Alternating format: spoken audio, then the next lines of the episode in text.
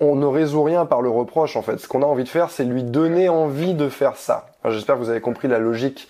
on n'a pas envie de lui reprocher de ne pas faire, on a envie de lui donner envie de faire. Ce qui est tout à fait différent. Et une petite chose pour aider justement à cette communication, parce que c'est bien beau de dire ah oui la, la communication c'est le truc le plus important. Et c'est vrai que quand on dit à un mec parle-moi, euh, qu'est-ce que tu ressens? C'est pas facile parce que les garçons, on n'est pas à l'aise avec ça. C'est pas un truc qu'on nous entraîne à faire durant euh, notre enfance, notre adolescence. On nous, on nous, entraîne à être secret. Tais-toi, ne parle pas de tes émotions. Donc euh, c'est assez difficile. Et on veut essayer d'encourager un mec à le faire. Et on n'a pas non plus envie de lui mettre le, le fusil en disant allez vas-y parle maintenant, je t'écoute. Donc il faut l'encourager par petites touches. La raison pour laquelle j'ai parlé des rendez-vous tout à l'heure, c'est que c'est beaucoup plus facile de parler de ses émotions, de ce qu'on ressent, de comment on voit les choses quand on a un verre de vin rouge dans la main et qu'il y a une petite musique sympa derrière. C'est pas du tout la même chose que quand on est dans un lit et qu'il y a l'autre qui nous braque la lampe torche du téléphone et qui fait allez parle maintenant. Donc on a envie de créer on a envie de se créer des bulles comme ça où la communication va être beaucoup plus fluide et beaucoup plus facile. Et on a envie euh, bah, d'encourager par tous les moyens.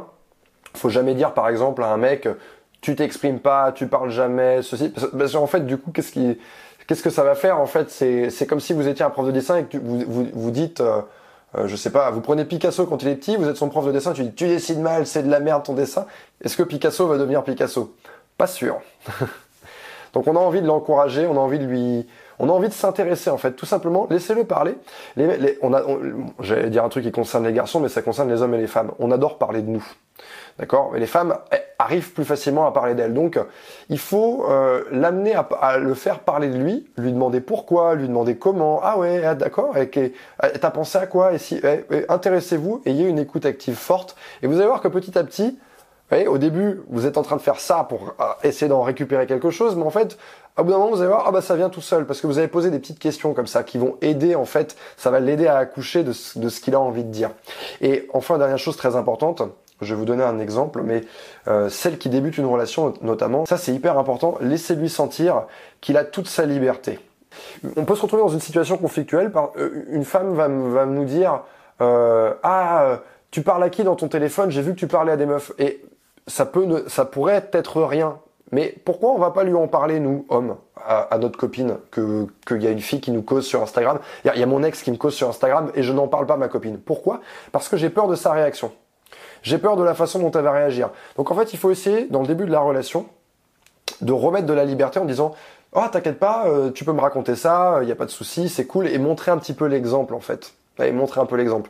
Je te raconte un peu ça, donc toi tu peux me raconter un peu ça. C'est comme je te raconte la fois où j'ai eu trop la honte, bah lui il va avoir envie de se montrer un petit peu vulnérable aussi. Donc il faut lui montrer cette euh, ça. Je sais que c'est c'est quelque chose qui est pas facile à mettre en place au début de la relation. Mais moi un jour j'ai eu une femme dans ma vie qui m'a fait réaliser ça euh, j'étais en train de me poser la question de savoir est-ce qu'on va, elle était venue me voir plusieurs jours, est-ce qu'on doit rester ensemble tout l'après-midi ou pas? Et en fait, elle m'a laissé de la liberté. Elle m'a dit, tu sais, cet après-midi, on fait ce que tu veux. Moi, je, comprends si tu as envie de faire ci ou si tu as envie de faire ça ou si tu as envie d'être tout seul. Moi, j'ai des choses à faire, donc il n'y a pas de souci. On, peut aussi se retrouver ce soir. À partir du moment où elle m'a dit ça, où elle m'a redonné un degré de liberté, je me suis dit, ah waouh, ça m'a enlevé de la pression. Et je me suis dit, ah mais en fait, j'ai le droit de faire ce que je veux en fait. C'est bien. Et, vous savez ce que j'ai choisi en fait? Bah, J'ai choisi de passer l'après-midi avec elle.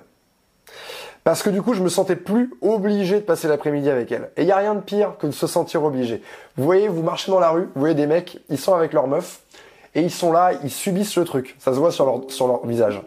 ils sont là, ils ont pas envie d'être là. Ils, sont, allez, quand est-ce que ça termine?